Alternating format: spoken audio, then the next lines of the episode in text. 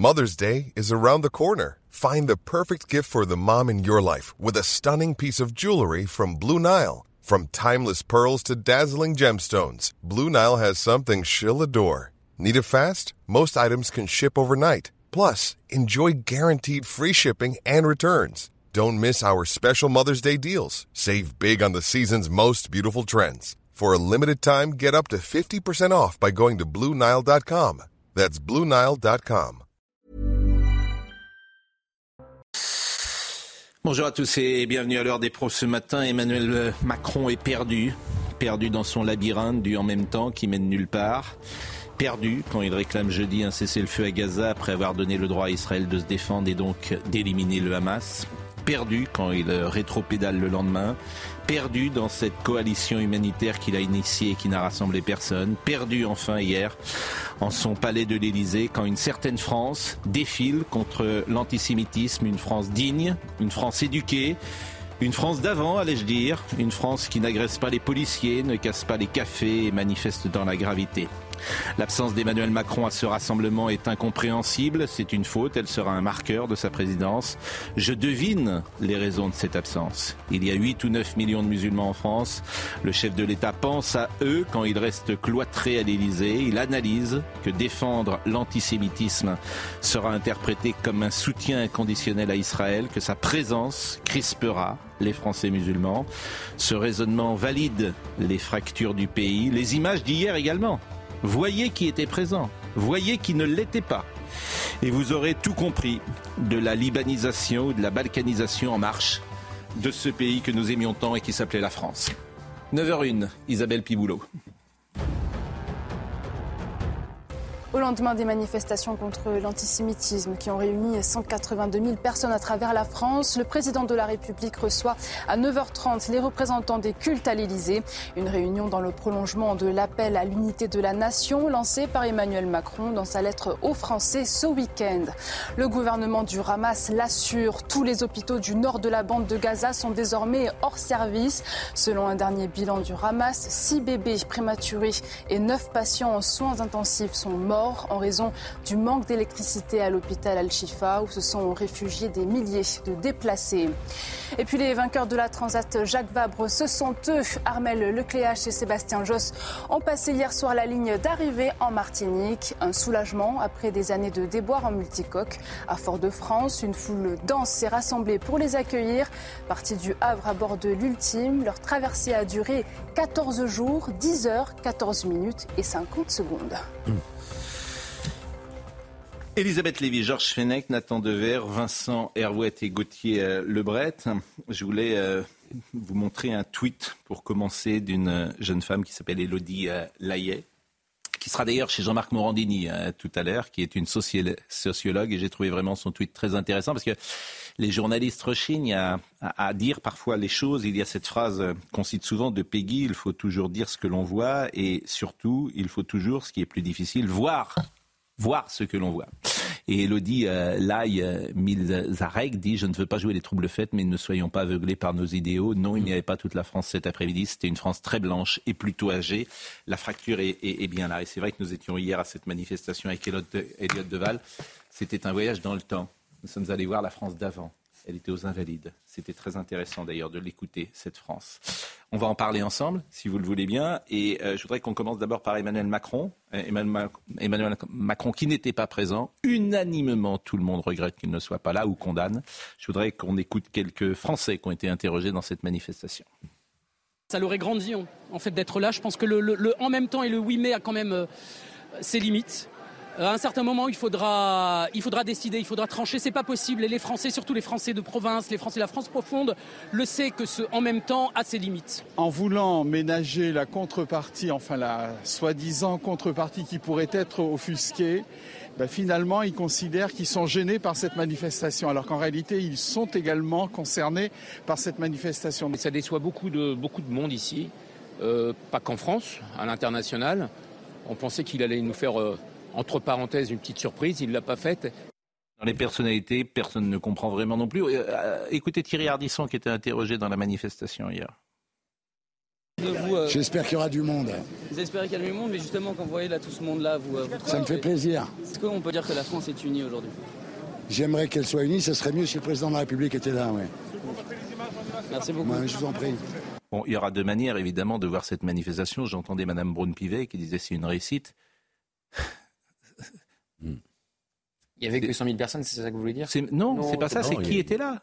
C'est pas la France Ça aurait été une catastrophe, c'est peut-être ça, ça, servira peut-être pas à grand chose. Je dis pas ça, ça servira. Non, mais moi je vous le dis, ça servira peut-être pas à grand chose, mais ça aurait été une catastrophe. Un que ça n'ait pas lieu, parce que si vous voulez, euh, je pense qu'il était temps quand même qu'il y ait au moins une démonstration que une grande partie de la France refuse ce qui est en train de se passer, ça quand même, il fallait, il fallait que ce soit dit, ou qu'il n'y ait que des juifs, ce qui n'était absolument pas le cas. On y était, euh, je imagine, un certain nombre euh, d'entre nous. Mais moi, je vais vous dire, vous allez, ça va vous énerver, mais ce qui me gêne aussi un peu, je comprends, c'était pas le lieu de, de faire autre chose que des mots d'ordre un peu lénifiants. La, première pancarte, c'était paix et amour. Hein. Derrière la première ligne, la deuxième pancarte, disons, euh, il y avait écrit paix et amour. Et j'en ai un peu assez parce que ce n'est pas un coup de paix et d'amour.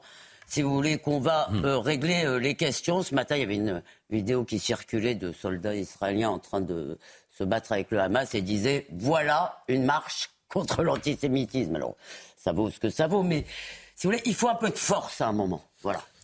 Et pas seulement du droit, pas seulement des, plaintes, il faut aussi un peu de force euh, dans nos politiques. En tout cas, les Français de confession juive qu'on a vus hier, qui sont euh, à fleur de peau, qui sont dans une angoisse XXL, qui sont euh, sombres, tristes, inquiets, ceux avec qui j'ai parlé, que je peux saluer. Et, et je peux vous dire que c'était émouvant de les voir et émouvant de voir le rapport qu'ils ont, parce qu'on était avec Elliot hier, avec notre chaîne. C'est très intéressant.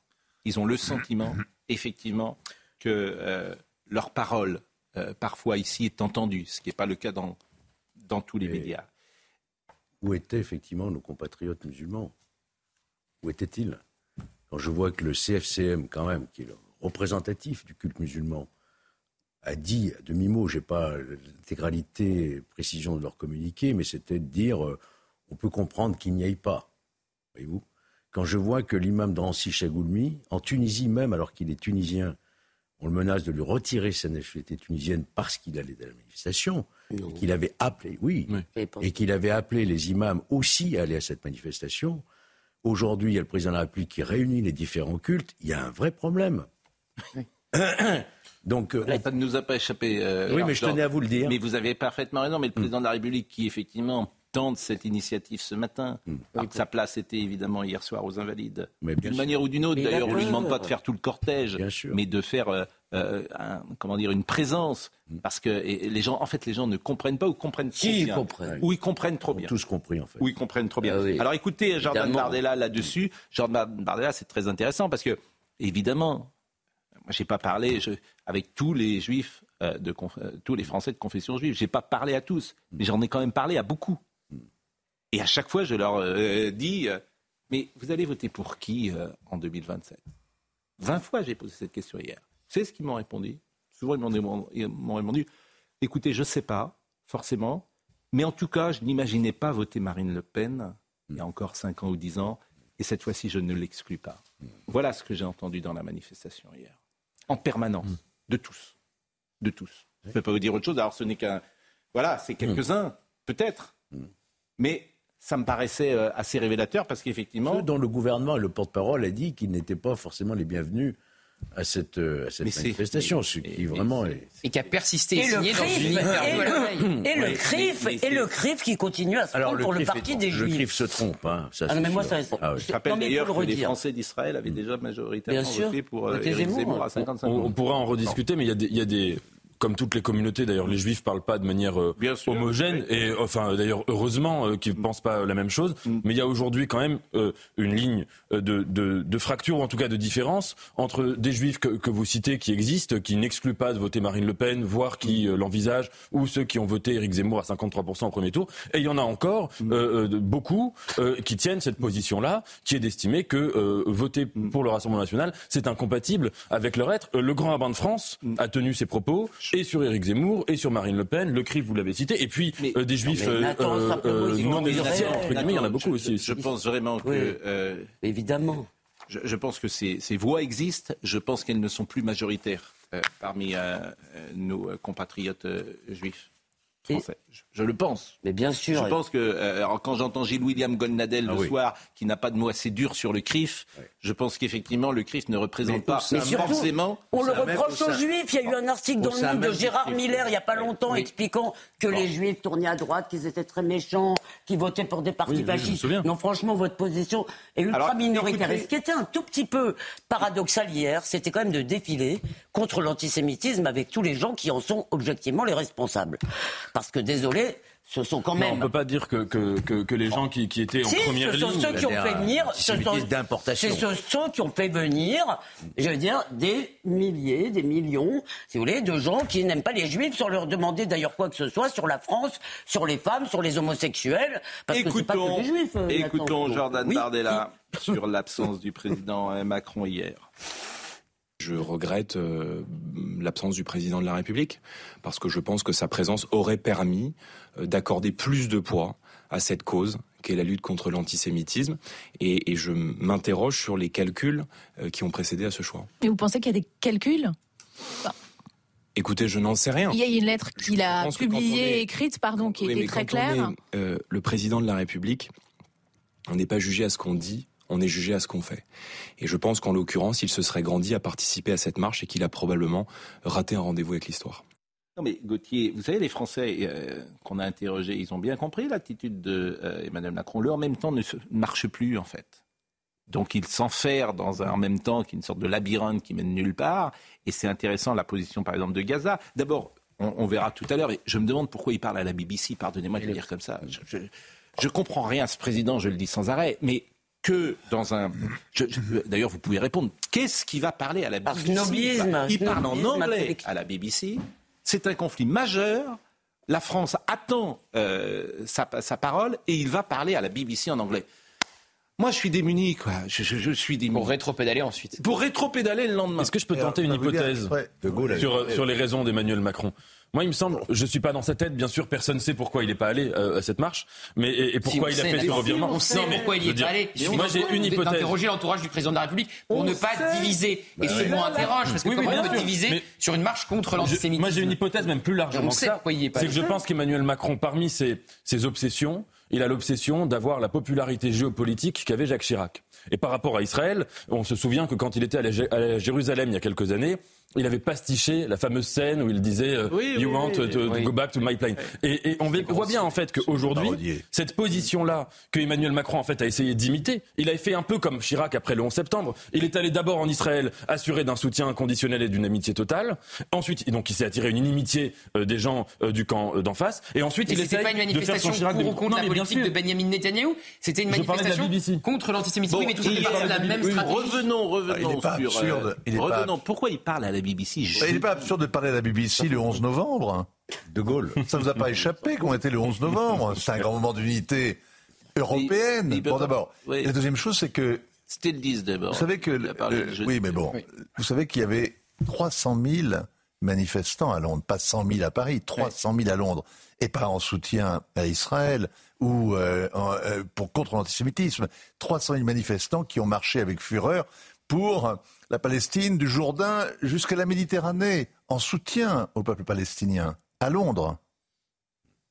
Et du coup, il leur a dit ce qu'ils avaient envie d'entendre. C'est terrible. Mais, vous avez parfaitement raison et c'est extrêmement important ce que vous venez de dire. Et donc il a appelé le président israélien quand même. il a rétro-pédalé sur ce qu'il avait dit. Oui, il a le appelé président Herzog. Le président Herzog absolument parce que effectivement ses propos ont ému la classe politique euh, israélienne. Il demandait à Israël d'arrêter de tuer euh, des civils sans parler de la responsabilité du Hamas qui se sert des civils comme comme bouclier humain. Vraiment les mots clés. Hein. Le vendredi, c'est-à-dire qu'on a eu une journée où dans la même journée le président de la République annonçait qu'il n'allait pas à la manifestation et donc euh, la France insoumise a en plus récupéré mm. cette non-participation et ensuite LFI a aussi récupéré ses propos à la BBC. Donc il apparaissait sur la même ligne que la France insoumise sur deux événements majeurs. Mais comment voit-il la France des quartiers pour réagir comme ça? Ben Vous lui posez la question. Maxime euh, euh, je voulais qu'on voit hier euh, un résumé de ce qu'était cette manifestation. Il y a quand même 100 000 personnes dans Paris, hein, c'est important.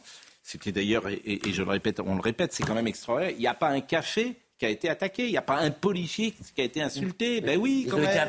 On a même entendu, on aime la police. voilà, on a le droit de, glorifier une certaine France, bon sang de bois. Je veux dire, dans ce pays, c'est effectivement, je disais, c'est la France d'avant, oui.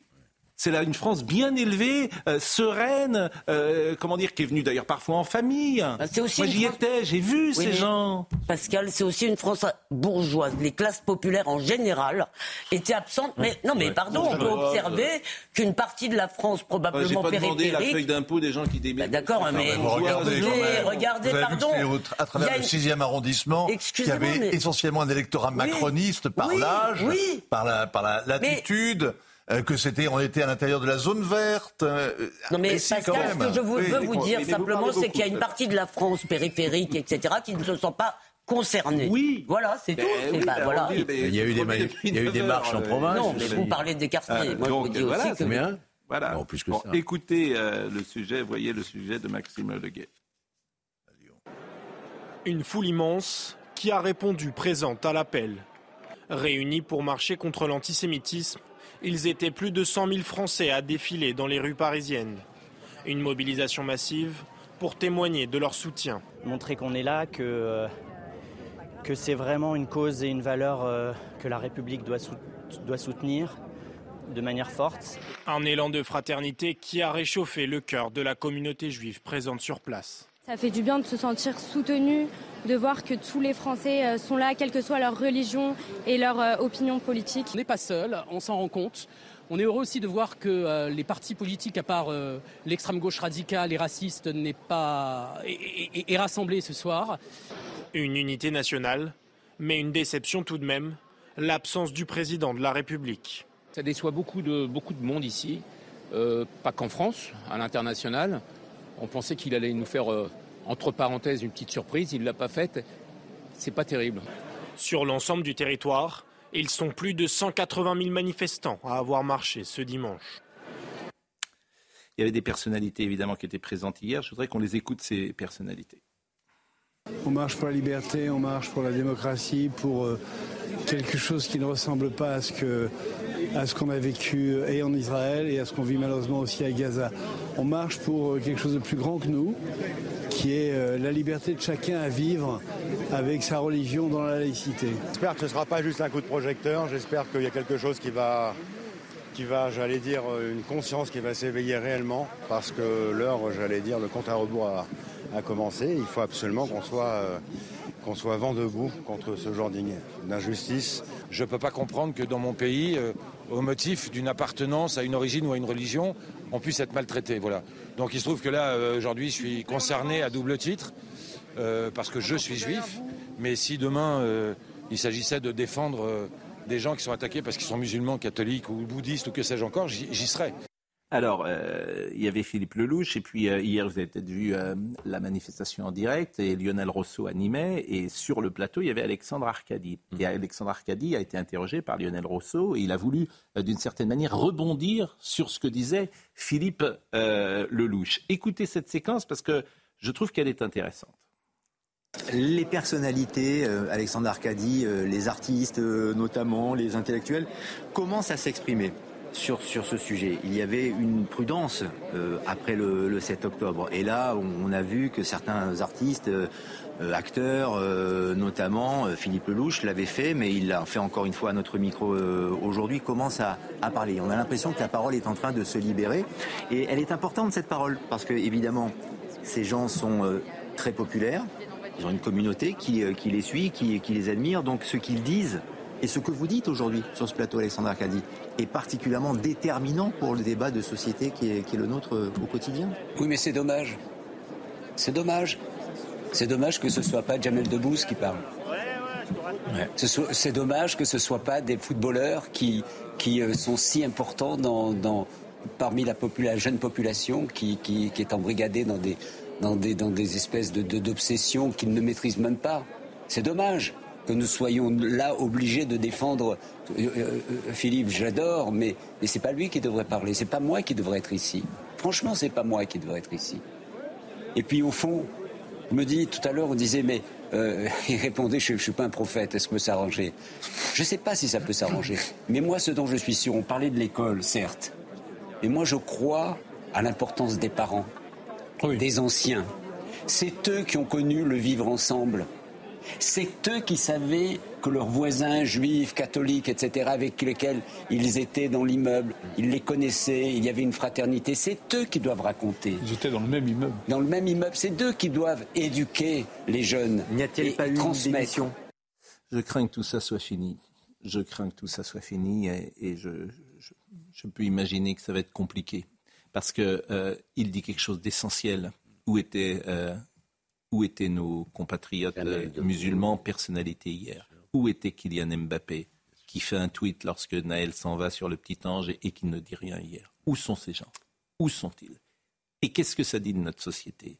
Et personne, effectivement, au nom du, de l'esprit bisounours, personne sur les plateaux de télévision ne vient dire cela. Parce que, oh là là, bah, vous divisez. Oh là là, vous jetez de l'huile sur le feu. Oh là là, vous, vous, semez la haine Ben non. En fait, c'est la phrase de Peggy. Moi, je dis la réalité. Je n'y peux rien. J'aimerais que ce soit différent. Bien sûr. Surtout que ce n'était pas une marche en faveur du gouvernement de Netanyahou, de ce qui se passe dans la. Mais où sont-ils? C'était pourquoi? Pourquoi? Pourquoi? Je regardais la liste des personnalités préférées des Français. je crois qu'il y a eu une euh, réponse, qui, il y a une réponse qui nous avait été donnée par euh, Mathieu Vianney. Vous vous souvenez? Il avait dit très librement que ses, collègues, enfin artistes, ont peur, en réalité. La réponse qu'il nous l'avait donnée. Quand il a fait un tweet tout de suite après le 7 octobre pour s'émouvoir de ces massacres, il a reçu mais d'innombrables euh, réponses euh, violentes. Non, mais là, c'est encore pire parce qu'il ne s'agit même pas d'Israël. Ils ont peur. Je veux dire, là, c'est encore pire. C'est de mais dire oui, mais c'est associé. Non, mais qu'est-ce que ça les, gens, les, gens, associent ça. vous avez, vous, avez raison. Vous êtes dans cette marche, vous soutenez Israël. C'est ça. Oui, non, mais vous avez, vous avez raison. Ce qui est terrible, si vous voulez, c'est que maintenant, l'antisémitisme soit devenu, pour un certain nombre de gens dans les quartiers, un marqueur euh, d'une hostilité contre eux. C'est ce qu'a dit d'ailleurs le président, je vous rappelle. Quand il a expliqué, c'est quand même incroyable, oh, quand il a dit il ne faut pas euh, qu'il y ait euh, un rejet de l'islam en même temps que la défense. Évidemment, mm. c'est clair, le problème. Comment? Cette phrase était hallucinante. Oui, mais le problème. Il ne faut, pas que soutenir les juifs s'assimile à un rejet des musulmans. Cette phrase était hallucinante. Elle est, dernier. elle est hallucinante parce qu'il ne veut pas toucher le problème. C'est qu'aujourd'hui, l'antisémitisme qui pose un problème de vie aux juifs, il vient en général de musulmans, pas des musulmans, de musulmans. Bien sûr. Donc, euh, le président a peur? C'est aussi simple que C'est quelqu'un qui a peur. Oui. Et, euh, généralement, et comme les artistes, c'est pour les mêmes raisons que vous, savez. Oui, et alors, ah, il y a une phrase que je voulais vous lire quand même parce que je lis souvent euh, Nathalie Krikorian euh, que vous connaissez, qui m'écrit On ne comprend rien à Macron si l'on ne voit pas dans son logiciel l'identité française n'est rien. Il ne voit la politique qu'à travers l'idée de la mondialisation heureuse. Oui, je pense pas que ce Et soit. Il renvoie dos à dos, donc. Euh, je rappelle quand même que. Je rappelle quand même que. Ah, oui, pardon. Non, c'est moi. Non, je vous en prie. C'est vous le maître de maison. Non, mais il y a une question très simple, hein, c'est que M. Mbappé est salarié du Qatar ça doit jouer évidemment. Mais il n'y a pas qu'Mbappé. Mais, mais sur Emmanuel Macron, Oui, mais c'est juste la personnalité, la, une des personnalités les plus fortes du pays. Voilà, donc... Et Jamel Debbouze, il n'est pas salarié du Qatar.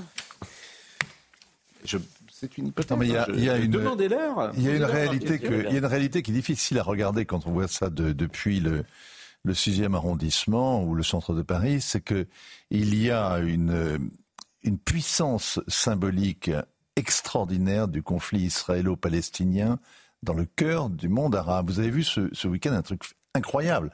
Vous avez vu un sommet des pays arabes. Vous aviez des gens qui se haïssent et qui se combattent. Vous aviez l'Arabie saoudite à côté de l'Iran, vous aviez la Turquie à côté de la Syrie, vous aviez l'Égypte. Tous ces gens, mais s'exècrent hein, et se combattent violemment. Et ils étaient tous rassemblés pour dénoncer ce qui se passe à Gaza. Tous en soutien, très hypocrite évidemment, mais tous en soutien du peuple palestinien. C'est une, c'est quelque chose, c'est un sacré levier. C'est pas, ça rassemble 300 000 personnes à Londres, ça unit les, les, les, les pays du Moyen-Orient, et vous pouvez pas euh, faire comme si ça n'existait pas ici. 20 secondes avant la pause, Nathan Dever. Sur Emmanuel Macron, euh, on se souvient de l'interview qu'il avait faite au Figaro, où il donnait sa vision de la France, une nation euh, euh, qui était en train de se disloquer, etc. Je pense que, à, à, tort sans doute, mais le constat d'Emmanuel Macron, c'est de se dire que l'antiracisme universel est menacé de dislocation. Ça veut dire qu'il y a des antiracismes qui sont en train de euh, se déployer chacun de son côté et que ce grand antiracisme, en fait, qui est celui de la gauche des années 80, euh, celui de touche pas à mon pote, je sais que souvent beaucoup de gens le critiquent, mais il avait cette vertu-là de dire euh, black, blanc, beurre, juif, etc. Tout le monde, main dans la main, copain, copain. et cet antiracisme-là, c'était celui de la marche de, de Carpentras. et cet antiracisme-là, je pense que Emmanuel Macron déplore sa, sa disparition. Bon, Écoutez, euh, on va continuer évidemment avec euh, ce qui s'est passé dans toute la France, les politiques effectivement, Jean-Luc Mélenchon. Euh, nous pourrons parler évidemment de ce qui se passe sur Israël. Monsieur Meurice qui est revenu hier, Monsieur Guiraud qui franchit une nouvelle fois un pas dans l'ignoble. Et puis nous recevrons les années 70 sont de retour. Ah. Moi, je vois un livre comme ça, évidemment, je l'invite tout de suite. Franchement, je, je marque Je vois les années 70 sont de retour. Hop, ah bah oui. Mais c'est formidable. Tout le monde sait que le monde s'est arrêté en 74. C'est ça la réalité. Ah, c'était 80, je crois que c'était 80. Non, mais bon, voilà, c'est tout le monde sait que c'est terminé depuis bien longtemps. C'est fini, mais bon, on est. tellement vrai. C'est fini, là, on est, on est sur la. Voilà, c'est la queue de la comète. C'est terminé. Le monde est fini, vous savez bien. Mais pourquoi 74 Oui, pourquoi Pourquoi 74 Pourquoi pas? Parce que c'était, voilà, au milieu des années 70 voilà, la il y a eu une séquence heureuse, une des plus belles de toute l'humanité d'ailleurs. Et puis euh, maintenant, bah, voilà, c'est terminé. Donc on est là, on n'a pas de chance. On vit dans cette séquence. Quand on n'a pas de chance, il y, a, des gens qui ont une pire que nous, mais c'est, en fait, c'est toujours la même chose. Ça nous fait de la peine à nous. Notre génération est peinée. Vous, vous êtes jeune, mais nous, notre génération, enfin, tu ne reconnais plus la France dans laquelle tu as grandi. Tu ne la reconnais plus. Donc ça te fait de la peine. se regarde dans la. Qu'avez-vous fait du monde elle, elle existe vous avez Oui, c'est vous qui l'avez Elle existe encore, oui, vous avez raison. Je l'ai vu hier. Voilà, elle existe encore. Je l'ai vu hier. J'étais à Brive-la-Gaillarde. J'ai vu la France. Oui, bien sûr, bien sûr. Que j'ai connue il y a quelques dizaines d'années. Elle était encore là. À Brive-la-Gaillarde, bien sûr. Avec oui, enfin, si vous allez à Nantes, à Rennes, dans toutes ces villes-là euh, aujourd'hui, vous, c'est plus compliqué. C'est hein, plus compliqué. À Toulon, on l'avait vu ensemble l'année dernière. À Toulon, on l'avait vu ensemble, donc euh, voilà. Écoutez, à, à Toulon, à tout de suite. Le Bret a raison de me le rappeler, même s'il ne l'a pas connu parce qu'il était jeune. Mais euh, dans un de nos sujets, vous avez peut-être reconnu Marc Scalia, qui est une figure historique de la bande FM. Alors évidemment, il y a beaucoup de gens qui ont réagi. C'était euh, effectivement euh, dans les années 80. Marc Scalia, c'était une vedette, une star. C'est la voix du Star Match en fin de journée. Il avait été la première recrue débauchée par Jean-Paul Baudecroux et Max Guazzini sur Énergie, je pense. Marc Scalia, tout le monde connaissait ce nom-là, ce qui permet de saluer Max Guazzini qui est une belle personne, ce qui se fait, il existe. Il y a encore des belles personnes. Il était aussi à la manifestation hier, j'ai vu des photos. Mais je pense que Max, euh, oui, bien sûr, bien sûr. Euh, il est 9h33, on est un peu en retard. Isabelle Piboulot. Huit mineurs interpellés dans une vidéo postée sur les réseaux sociaux le 31 octobre. Ils apparaissaient entonnant des chants antisémites dans la ligne 3 du métro parisien. Saisi par la préfecture de police de Paris, le parquet avait ouvert une enquête pour tenter d'identifier les auteurs de ces propos. Il y a huit ans, Paris connaissait l'horreur. Des commémorations sont prévues aujourd'hui en mémoire des victimes des attaques du 13 novembre 2015. Le terrorisme islamique avait ôté la vie à 130 personnes, dont 90 au Bataclan. Une stèle mémorielle sera dévoilée dans le jardin en face de la salle de spectacle. Et puis cette image en Espagne, à Barcelone, la basilique de la Sagrada Familia a fêté la fin de la construction de ses quatre tours. Une célébration en lumière. Haute de 135 mètres, les deux dernières tours dédiées aux évangélistes Matthieu et Jean ont été achevées fin septembre. La construction de la Sagrada Familia a été initiée il y a 141 ans. Je vais vous citer euh, le tweet de Amin El Khatmi qui nous écoute et que je salue et, qui a écrit euh, hier Je vais mettre les pieds dans le plat, la manifestation était belle et digne, soit, mais je pose une question où étaient nos compatriotes de confession musulmane? J'ai bien croisé un imam interrogé par une télé, quelques-uns de mes co-religionnaires qui prenaient part au cortège, mais où étaient les autres? Pourquoi n'étaient-ils pas des milliers dans les rues? Je suis le premier à me battre pour différencier islam et islamisme, mais ce silence et cette indifférence quand nos compatriotes de confession juive sont menacés est insupportable. Mais voyez, c'est intéressant qu'on voit quand même euh, que les choses changent. En 2015, on parlait des attentats du 13 novembre. Il y a eu cette manifestation euh, euh, au lendemain des attentats. C'était le 11 janvier au lendemain ah oui, de Charlie Hebdo. Vous avez raison. L'esprit du 11 janvier. Vous avez parfaitement raison. Mais moi, on y était tous, etc. Et puis le lendemain, personne n'osait dire que les musulmans n'étaient pas présents parce que voilà, c'était compliqué à l'époque de le dire pour des bonnes raisons d'ailleurs, parce que les gens veulent pas jeter de l'huile sur le feu. On veut, on espère toujours que quelque chose va quand même, que la France va être unie de ça. Huit ans plus tard, euh, il n'est plus temps de ne plus le dire précisément. Mais même en 2015, on le disait ici quand même. C'était, c'était, euh, alors moi, je me... Oui, mais c'était pas aussi clair. Par exemple, à Mined Katmi, c'était pas aussi clair. Et donc là, ça interroge. Bah, il faut bien que... Donc c'est la phrase, une nouvelle fois, de, de, Peggy. Euh, de Peggy. Bon, marche en France, parce qu'il y a eu des manifestations partout hier. Voici le sujet de Maxime Leguet.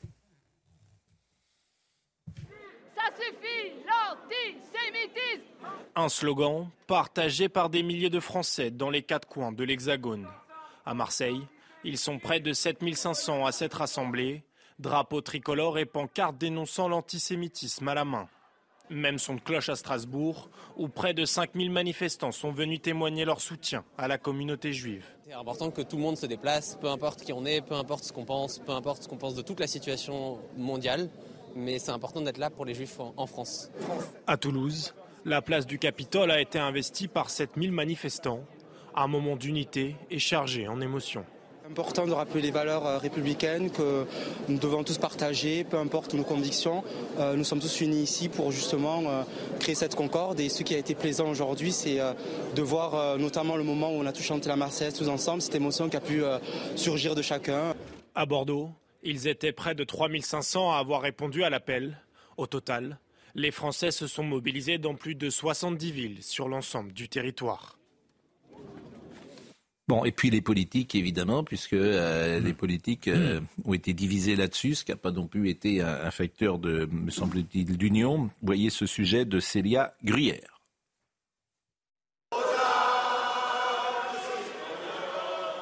Une unité politique de façade. Dans les rangs de la marche contre l'antisémitisme, les partis politiques défilent séparément. Pour Marine Tondelier, comme toute la gauche présente ce dimanche, pas question d'être affiliée au Rassemblement national. Beaucoup d'habitants, de, républicains, de militants, de citoyens avaient envie de pouvoir venir à cette marche sans mettre leurs pas dans les pas du Rassemblement national. Le cortège que nous avons euh, organisé va le leur permettre et je pense que c'est euh, salutaire. Voilà le sens de notre présence. C'est en queue de cortège que le Rassemblement national défile. Marine Le Pen regrette le sectarisme de la gauche.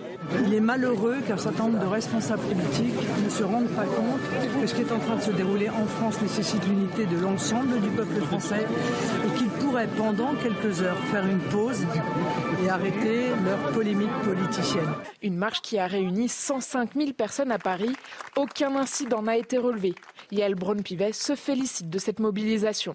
Je suis heureuse, nous sommes heureux que nos concitoyens aient répondu très largement à cet appel, car c'est avant tout pour eux que nous avons marché.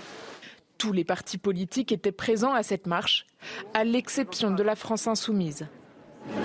Bon, mais même le slogan pour la République contre l'antisémitisme, pour la France. Oui, pour la France. Je veux dire, c'est, Mais ce qui est surtout inquiétant, pour la en fait, France, je veux dire, pour la République. Mais vous avez raison, ils n'osent pas dire le mot France, mais, mais ce oui, qui est surtout. Ils. En fait, ça fait 40 ans qu'ils n'osent oui, pas, ils dire, osent le dire le mot France. République, c'est un mode de gouvernement. Il est beau, Oui, le mot de République. Est-ce Comment que- Il est beau le mot de République. Oui, mais c'est Oui, pas- mais c'est la France. Personne ne vous dit Enfin, c'est pour la France, mais enfin, tout est beau. Je veux dire, c'est. Mais, mais, mais, j'ai Il y a aucun eu la Marseillaise qui a été chantée. Il y avait, c'était pas une manifestation Mais ce que avait. vous ne comprenez pas, c'est qu'il y a tout cet esprit dans ce slogan et c'est cet esprit qui nous a amenés là où nous sommes. Mais non, cet esprit. C'est-à-dire que si, je veux dire, à ceux qui sont venus, tu les fa- faisais aimer la France plutôt qu'aimer la République, aimer la France. Ah, s'ils aimaient la République, la ce France, serait- c'est quoi? La, la République, la France, elle n'a pas commencé en 1789. Mais la avait- France, mais Clovis. La France, c'est, c'est, Louis XIV. La France, c'est les, les rois. La France, c'est, c'est, c'est sa culture, c'est Molière, c'est, c'est 50 choses. Il y avait des soldats napoléoniens hier. Qu'est-ce que vous voulez que je dise? C'est un état d'esprit. C'est un état d'esprit qui, depuis 40 ans, nous flingue. Mais moi, j'aime la France. tue. J'aime la France que vous évoquez. Mais en ce qui concerne l'antisémitisme, c'est aussi une manifestation sur la définition de la citoyenneté.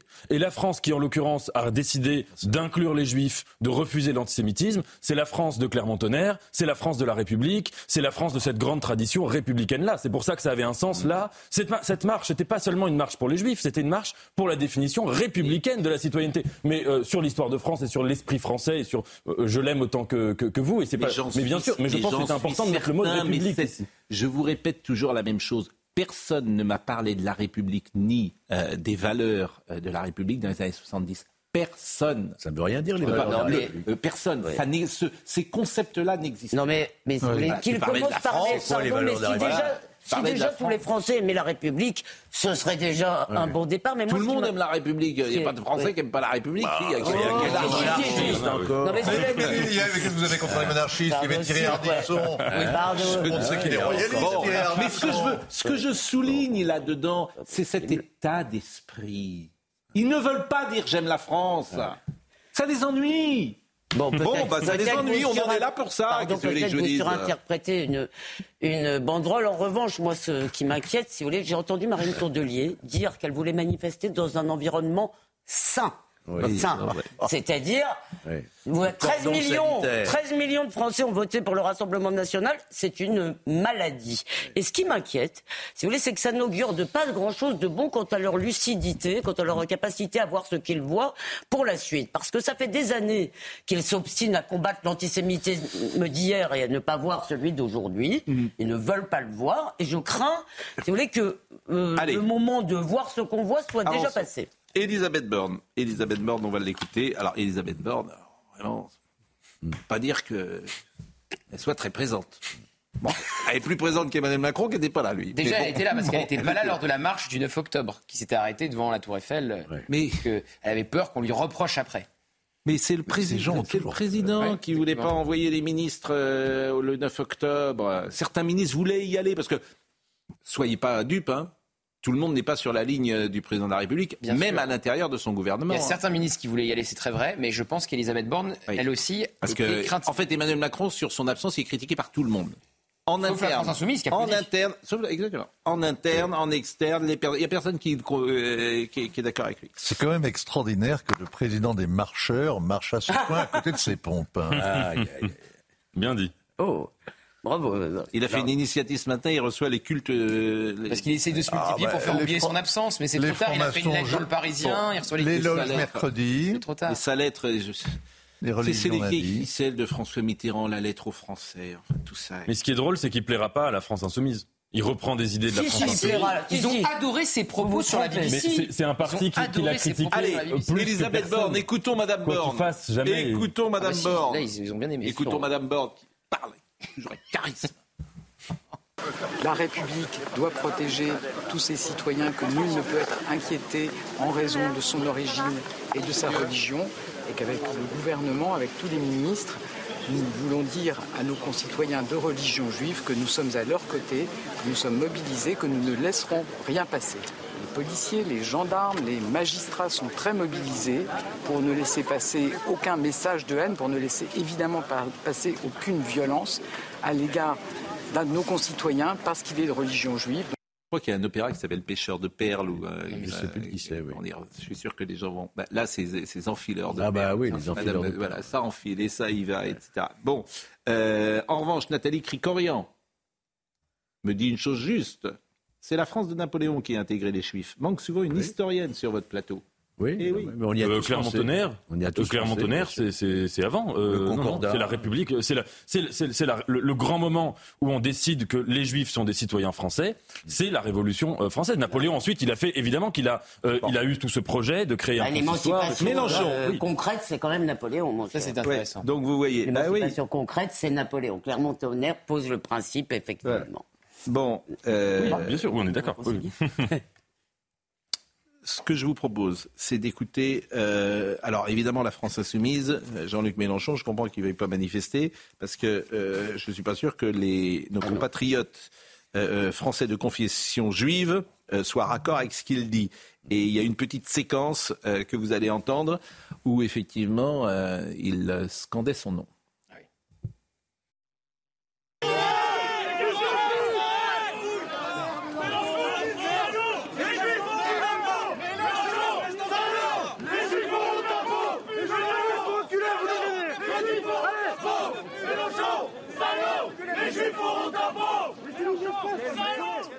Bon, c'est évidemment pas bien de dire ça. Pas bien du tout. C'est pas bien de dire ça. Qui, euh, qui parle là? C'est un groupe particulier, c'est ça?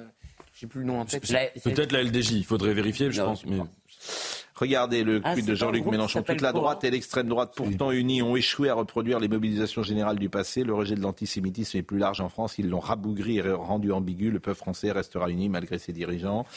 Euh, étrange et considéré comme un succès une marche sans la CGT, ni Force ouvrière, ni Solidaire, ni des dizaines d'associations de défense des droits sociaux qui refusent d'y appeler.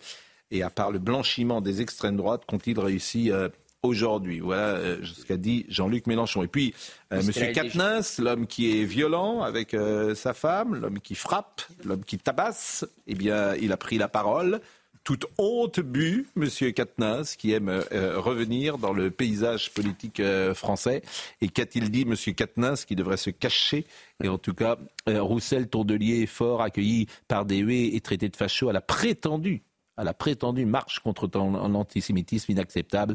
Voilà où mènent les erreurs d'évaluation et des choix politiques dictés par la trouille. Cette marche est une marche de soutien à Israël, a dit donc l'homme qui a été condamné pour avoir frappé sa femme, qui est toujours en place. La conséquence de ce tweet, c'est de dire finalement les Juifs sont affiliés à Israël. C'est vraiment ça, parce que là, la marche qu'il y a eu hier, euh, euh, on pourrait discuter des, polémiques qu'il y a eu et, et, on sera sans doute pas d'accord, mais la marche, en tout cas, elle s'est bien passée. Elle a été républicaine. Euh, vous l'avez, vous avez insisté dessus, on en a, on en a rigolé, mais elle a été républicaine. Il y a eu absolument aucun message raciste ou islamophobe, contrairement à ce que certains ont dit. C'était une marche de paix et c'était une marche qui n'a pas parlé d'Israël. Il n'y avait pas de drapeau israélien. Donc là, il y avait des drapeaux français. Voilà. Donc dire. il n'y avait que des drapeaux français. Il n'a pas été question de Netanyahou, de Gaza, de la riposte. C'était pas ça. C'est très intéressant.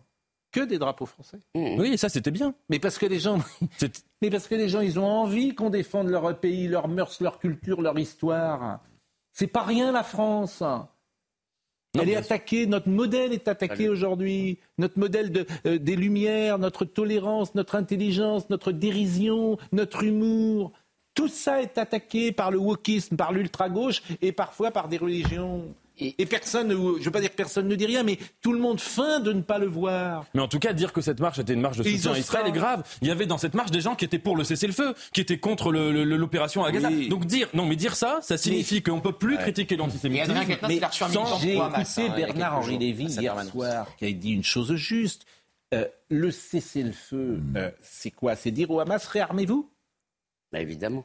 Réarmez-vous. Alors que c'est pas ça. Ce que fait Saal, et ce qui a dit toujours Bernard-Henri Lévy, qui est absolument formidable, c'est la seule fois dans une guerre où pendant quatre heures, il y a des couloirs humanitaires pour précisément faire sortir les enfants et les civils. C'est ce que met en place euh, euh, comment dire, l'armée israélienne. Je parle sous le contrôle de Vincent Hervouet. Ça n'est jamais arrivé dans aucune guerre. Il a raison de dire ça. Il le dit aussi au nom de son expérience dans des, dans des combats. Mais en l'occurrence, ce qui est intéressant dans cette marche, c'est qu'il y avait même des gens qui étaient pour le cessez-le-feu. Ça veut dire que c'était une marche qui dépassait de très loin la question euh, d'Israël. Hmm. Bah, il y a 15 000 cibles qui ont été visées depuis 38. on est au 38e jour aujourd'hui. Ça dure. Et euh, le calvaire des habitants qui sont pris en otage de ces combats est totalement réel. Hein. Personne ne peut le nier. Hein. C'est un, désastre. Hein. C'est un désastre. Alors c'est une guerre épouvantablement cruelle. C'est une guerre hybride. Mm. C'est une guerre euh, redoutable. Et les gens sont faits comme des rats dans ce territoire qui est un. Le Hamas a installé le champ de bataille au milieu des lits des hôpitaux. Et bien sûr. Et donc, là, il y a un piège. Bien sûr.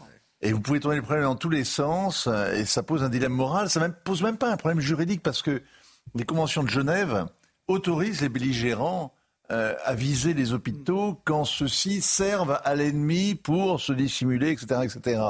Euh, donc les choses sont assez complexes, mais il y a une émotion telle Une telle émotion, vous ne pouvez pas l'oublier, vous ne pouvez pas laisser Et- et- simplement et- aux, et- islamistes le soin d'être le protecteur. bien sûr, et, et nous, nous sommes, euh, Les évidemment, nous en parlons. Oui. Bien sûr Et que le sort France des Gazaouis, euh, bien sûr que nous l'évoquons, et bien sûr que ce qui est- c'est horrible. Bien sûr, particulièrement cruel. bien sûr.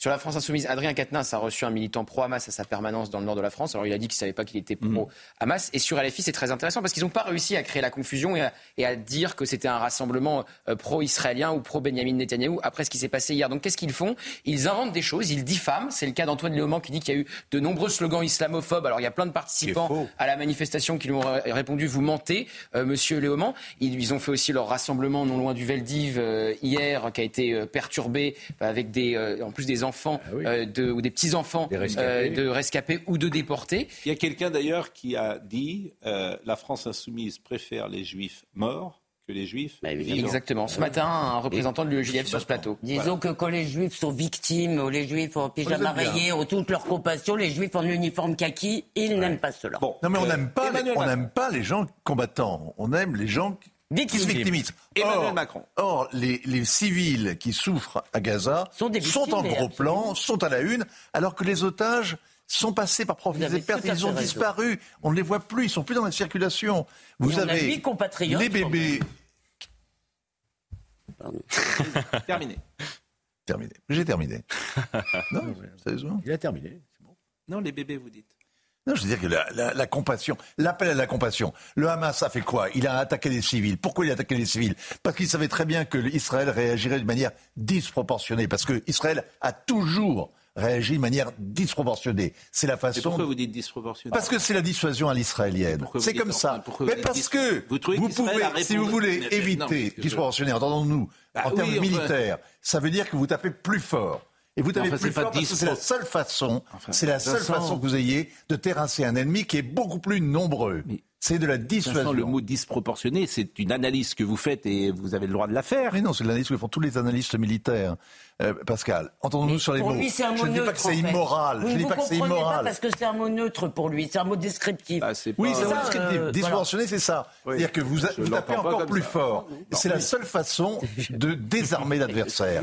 Bon, on va le marquer- piège, il était là. On va Le marquer piège une était là. pause. Euh, simplement, voyons l'agression de M. Ravier, qui est député de Reconquête.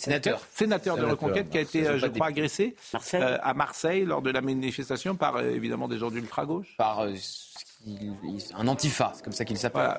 Voilà, c'est comme Et les antifas sont souvent les premiers fa. Et écoutez, euh, écoutez, non mais c'est voilà, euh, les antifas. Les mais là aussi les antifas, comme euh, ils ont tous les droits depuis des années et que quand ils passent devant euh, la justice, euh, ils sont remis euh, en liberté. bah, Ah, mais il y a en la fait, France Insoumise, il s'affiche même avec les chefs des antifas. toutes les factures, nous les payons toutes en même temps. Voilà. Et cette phrase n'est pas de moi, je l'ai souvent citée. Toutes les factures, nous les payons en même temps. Écoutons, c'est Jean-Claude Dacier qui a dit ça. Monsieur Ravier. Euh, L'agresseur était, isolé. Euh, bon, il s'est- précipité euh, vers moi, me, couvrant de cendres et une empoignade s'en est suivie, une empoignade, je dirais, virile. Mais il s'agit encore une fois d'un acte isolé de militants d'extrême gauche, bien connus des services de police. Bon, on va marquer, voilà, un extrême gauche bien connu des services de police. Martial You, les années 70 sont de retour. En fait, et c'est Jean-Jacques Perroni qui me le dit, il a tellement raison. Le monde s'est arrêté en 1970, pas en 1974. Pourquoi? Ah oui, carrément, même avant 64. Pourquoi Pourquoi? Séparation des Beatles. Voilà, Il y a eu- il y a eu du très bon cinéma dans les années 70. Ça serait C'est vrai, dommage. Le nouvel. Hollywood, la je nouvelle suis d'accord avec Ah, moi, ma vous. mère est née en 70, c'est son anniversaire aujourd'hui. Donc c'est un clin d'œil, c'est drôle. Oui. On est le combien Le 13 On est le 13, exactement. Ah, Ouais. elle s'appelle comment votre Karine. Non. Ouais. Vous avez des frères et sœurs? Et j'ai un petit frère, ouais. Quel âge il a? Gabriel, qui Comment a il 3 s'appelle? ans de moins que moi. 3 ans de Ouais. moins. Bah, Il a donc écoutez, 12 ans. alors, euh, euh, et vous entendez bien avec votre maman? Ah, très bien, bah évidemment. très, Mais, très bien. Et alors, vous avez été, elle vous a toujours euh, considéré comme un, un enfant prodige? Non, ma mère, moi, je- moi ce que j'aime beaucoup, c'est que euh, elle me dit tout ce qu'elle pense, en bien comme en pas bien. Quand elle trouve que je suis pas bien, J'ai euh, quelqu'un autour de moi qui dit tout ce qu'il pense, c'est pas toujours fa- facile. non, c'est formidable. Elle me dit Vous quand elle me trouve pas bien. Ah bah oui. évidemment, c'est horrible les compliments. C'est horrible d'avoir des gens qui disent juste d'être entouré de, de, de gens qui disent qu'on est bien, que ce qu'on dit est intéressant. Mais au contraire, ma mère est très souvent à la fin de l'émission, elle me dit qu'elle n'est pas d'accord avec ce que j'ai dit, que ceci, cela. Quand elle est d'accord, elle me le dit aussi. Ouais. Et je trouve ça formidable. Même une éthique de vie de s'entourer de gens proches qui ne font pas des compliments. Ah bah donc, Elle a j'ai- raison, j'ai- tu as j'ai- tort. j'ai- j'ai- j'ai été- oui, c'est- j'ai j'ai raison alors, hein, j'ai raison. Mais c'est- non, mais vous avez raison en plus. Vous avez raison. Il faut toujours être avec. euh, vous avez parfait. Je blague. Et effectivement, vous avez raison. Effectivement. Bon bah écoutez, on va recevoir Martial You. Qu'est-ce que vous en pensez? On va Et puis faire on- un bond en arrière.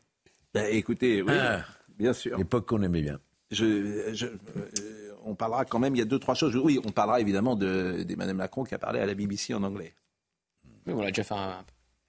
Et puis on en a, oui, mais on l'a pas écouté. Et puis Monsieur Meurice, et puis Monsieur Guiraud, et puis l'AME également, parce que l'AME, euh, Jérôme Marty, euh, lui, il, est contre la suppression de l'AME. Ah bah, elle va être remise, hein, parce qu'elle a été supprimée, c'est vrai, par les sénateurs, mais ça va repasser à l'Assemblée Ah oui. nationale et Ah oui. les députés vont la remettre.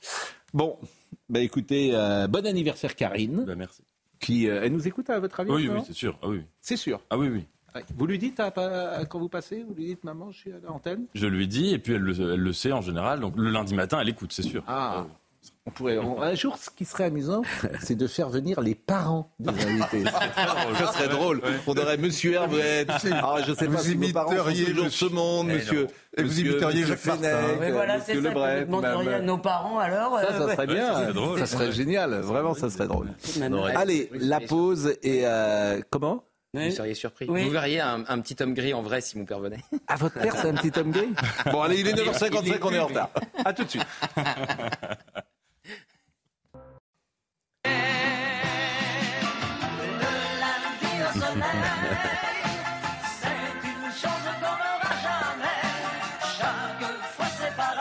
Eh bien, bonsoir.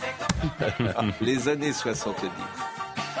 Voilà, là, écoutez ça parce qu'il y a tout dans cette chanson, cette chanson populaire, cette légèreté.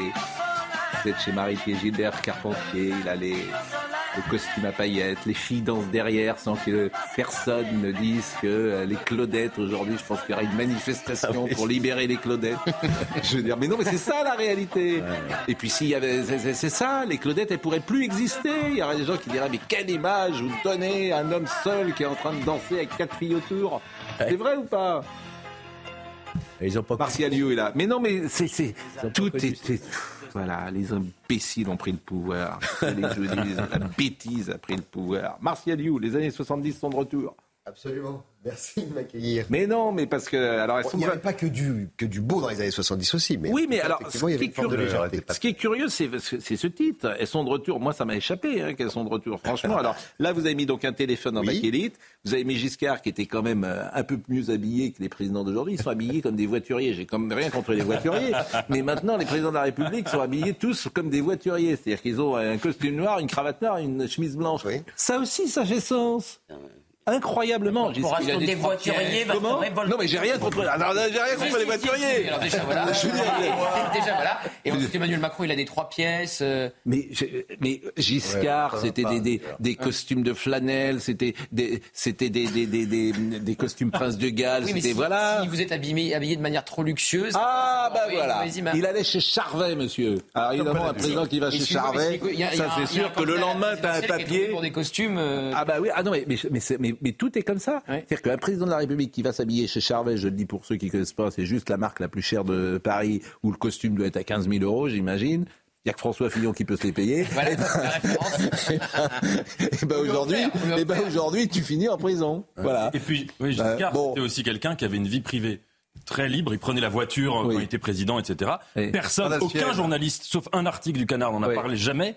Alors qu'aujourd'hui, Les un président, à l'heure des bétonne sa vie, on a vu avec François Hollande. Et vous savez, et vous savez avec qui il est Bon. bloqué du laitier. Oui, mais et vous savez avec qui il Les était journalistes n'en parlaient pas, Est-ce que vous vous savez avec qui il était Mais oui. Bon, mais on le dira pas.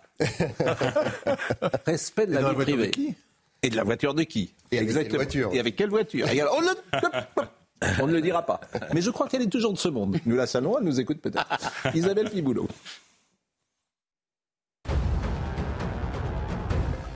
Les tempêtes Kiaran et Domingo sont occasionnées d'importants dégâts en France, des dégâts estimés à 1,3 milliard d'euros selon la Fédération France Assureur, soit un des plus importants bilans financiers liés à des tempêtes dans le pays. Or, les récentes inondations dans les départements du Pas-de-Calais et du Nord, les intempéries ont occasionné 517 000 sinistres. Plusieurs morts sont à déplorer dans l'EHPAD de Pleine Fougère en Ille-et-Vilaine. Quatre résidents sont décédés, vraisemblablement euh, des suites d'une intoxication ayant atteint 41 personnes dans la nuit du 30 au 31 octobre. Une enquête a été ouverte pour homicides involontaires et blessures involontaires.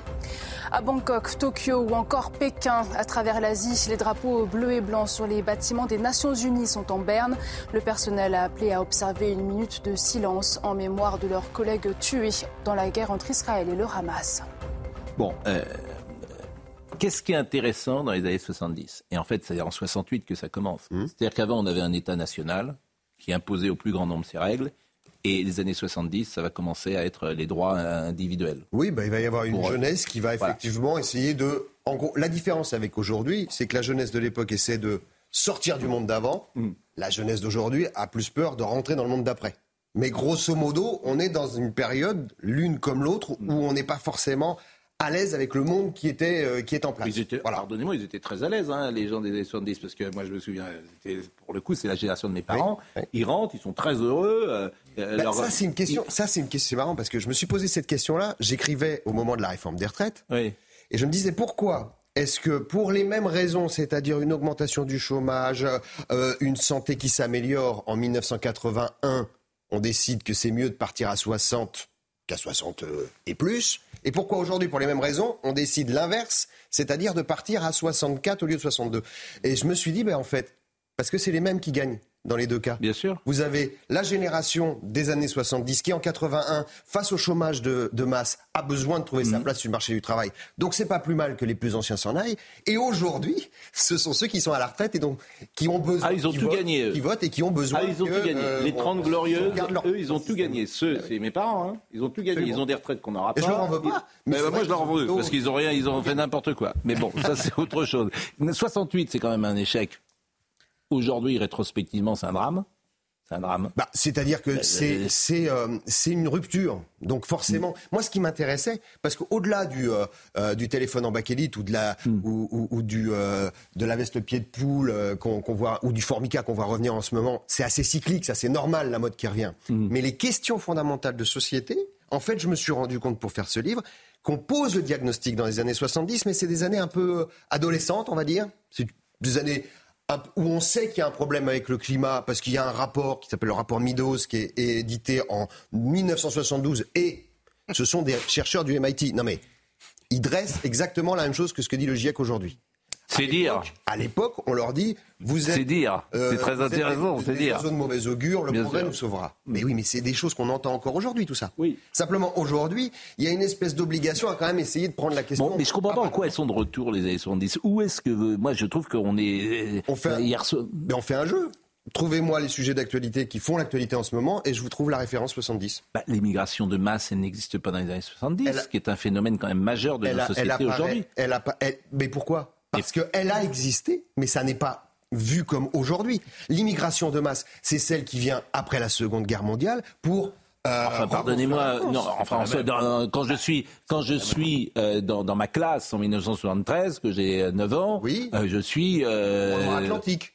Non, Bah, non, mais même, à- même à Épinay-sur-Seine, Ah oui, ah, pardonnez-moi, il y avait des immigrés, mais pas du tout. D'abord, ce Enfin, n'était pas les l'immigration, ça n'a rien à voir. Et ce n'était pas le même. En Loire-Atlantique, en Loire-Atlantique, vous allez aujourd'hui dans la même école dans laquelle j'étais il y a 40 ans, c'est pas, ça a changé. Il n'y a pas la mienne. Et c'était dans le Maine-et-Loire. Non. Mais la question, c'est pas celle-là. aujourd'hui. Moi, j'en ai une autre pour vous sur la liberté des mœurs. La liberté des mœurs, qui est quand même pour moi un acquis de 68. Ou pas un acquis.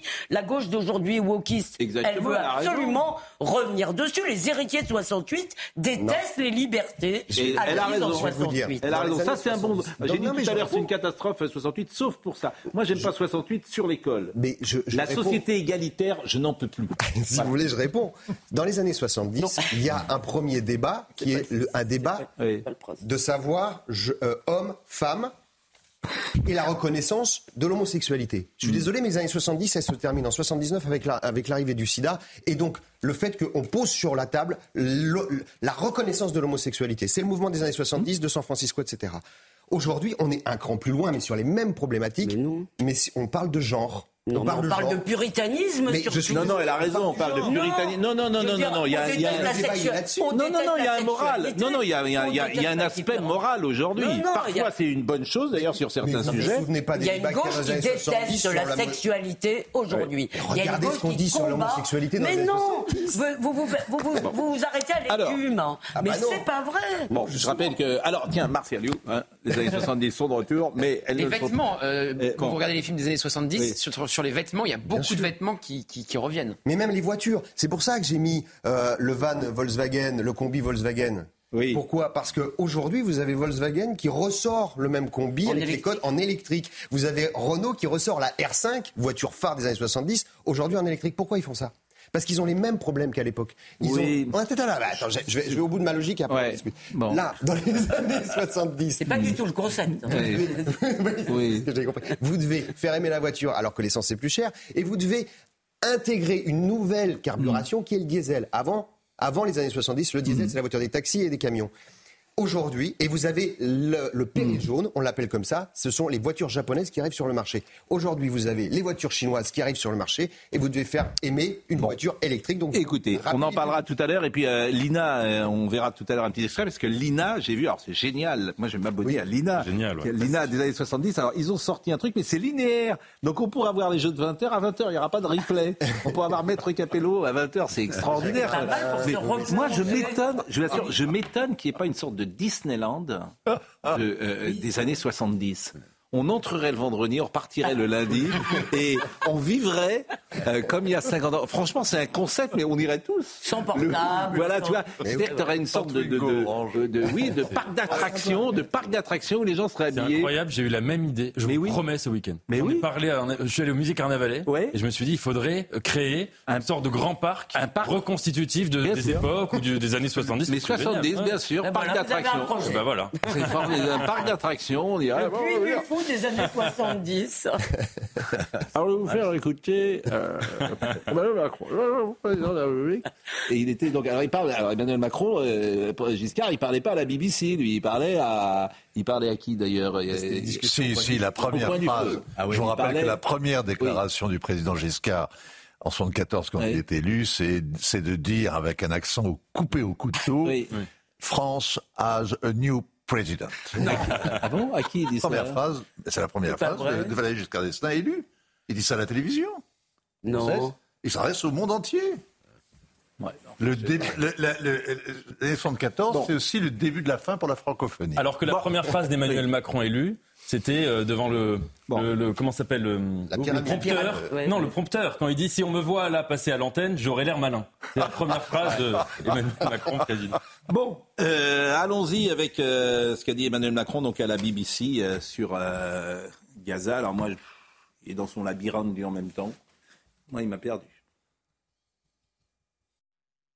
I was one of the first leaders to call uh, J'ai été l'un des premiers à appeler le Premier ministre et le président israélien après l'attaque terroriste du 7 octobre. Nous condamnons clairement cette attaque terroriste effectuée par un groupe terroriste et nous soutenons Israël dans sa défense. Mais dès le premier jour, nous avons dit que la démocratie doit être guidée par le respect des règles internationales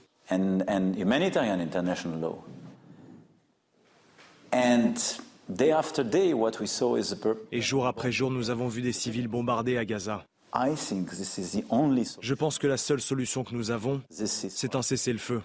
because it's C'est impossible d'expliquer que nous voulons combattre le terrorisme terrorism tout en tuant des innocents. by killing innocent people.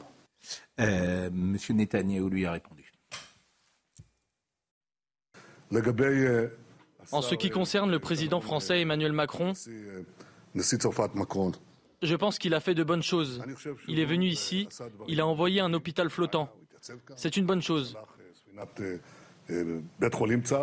Mais si vous m'interrogez à ce sujet, je dirais qu'il a commis une grave erreur.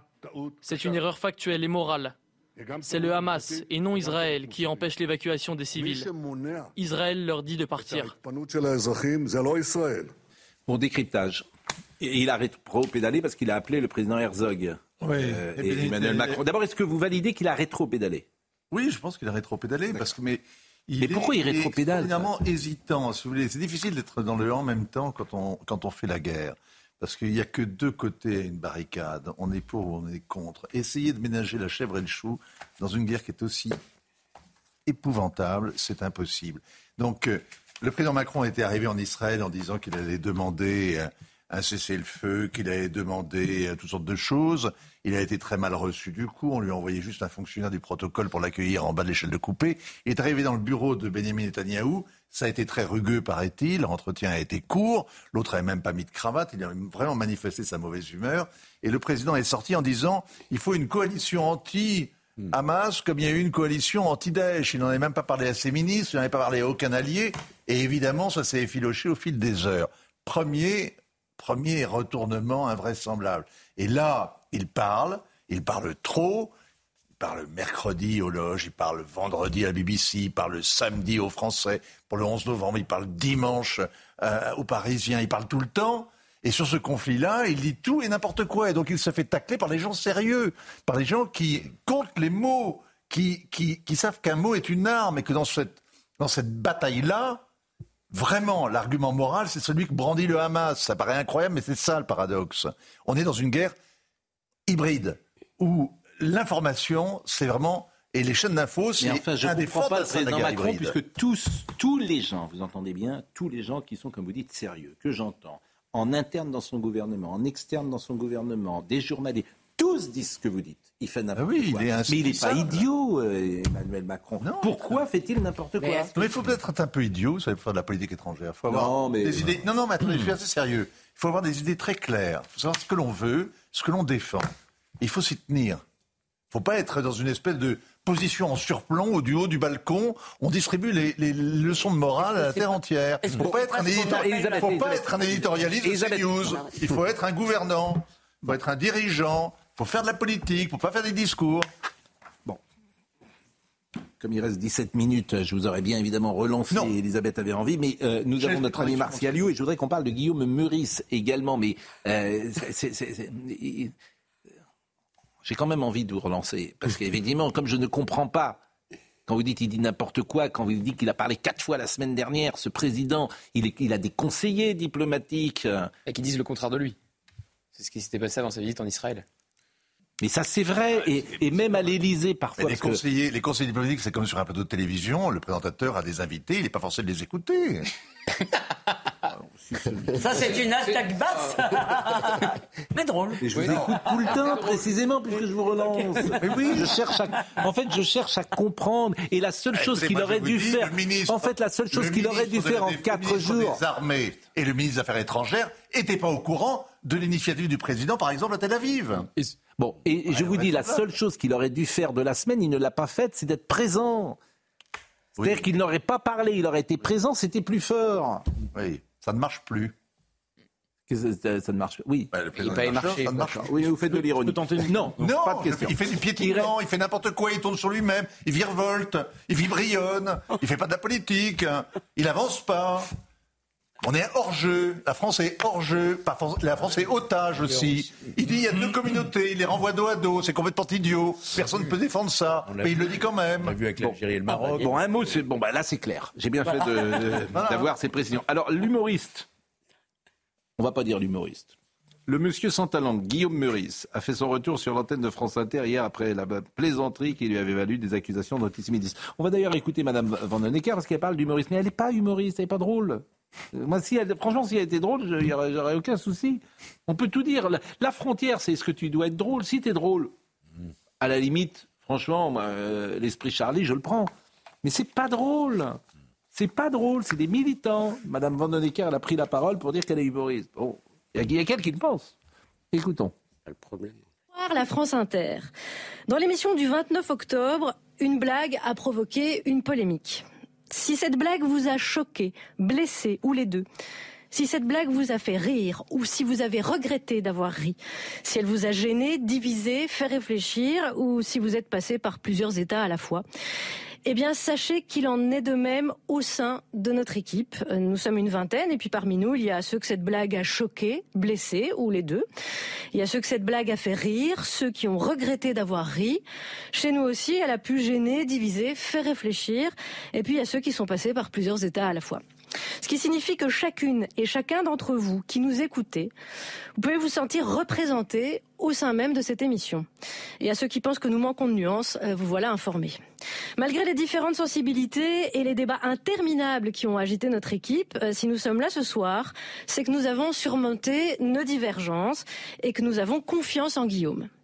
Il s'exprimera tout à l'heure, à l'heure habituelle de sa chronique, euh, parce que c'est l'espace qu'il a choisi pour répondre.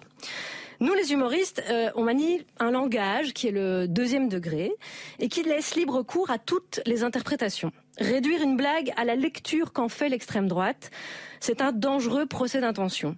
Dangereux parce que certains, dont une chaîne de télévision en particulier, dessinent une cible sur le front des clowns. Et on est facile à repérer parce qu'on porte un nez rouge. Nous, aux attaques haineuses, nous ne répliquons uniquement qu'avec des blagues.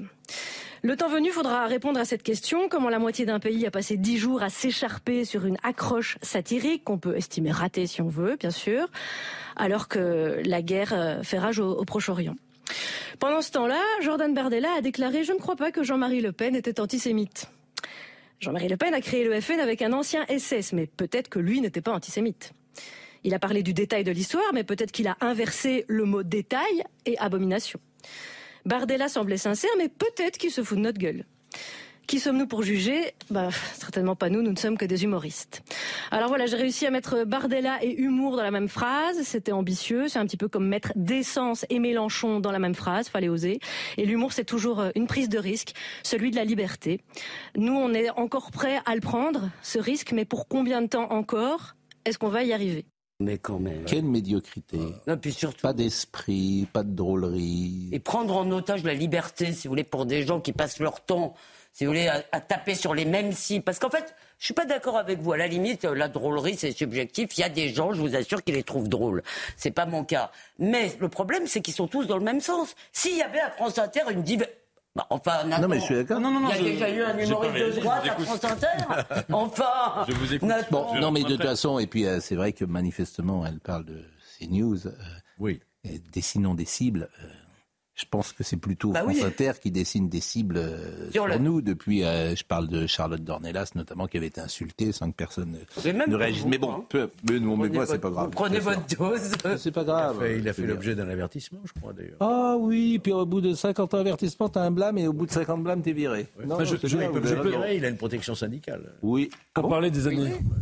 mais de toute façon, enfin, on en a parlé lisez le papier. Enfin bref. On parlait de va pas redire ce qu'on a dit. Il y a aussi la question de la place de l'humour dans les années 70. Mais les gens avaient du talent. Non mais encore une fois, moi je n'écoute pas euh, mais je suis d'accord avec Elisabeth, l'humour est, subjectif. Non, c'est pas subjectif. Il y a des gens, il me semble, depuis le 7 octobre, on va parler tout à l'heure de David Guiraud, qui ont vraiment joué un rôle très dangereux eh oui, mais il reste 7 minutes, donc si vous voulez qu'on parle de David Guiraud... Plan, les humoristes, euh, euh, même si cette blague, moi, je ne l'ai pas aimée, et des gens qui, ont, qui parlent au premier degré, ça c'est... Guillaume Meurice, écoutez-le, écoutez-le, Guillaume Meurice. oh.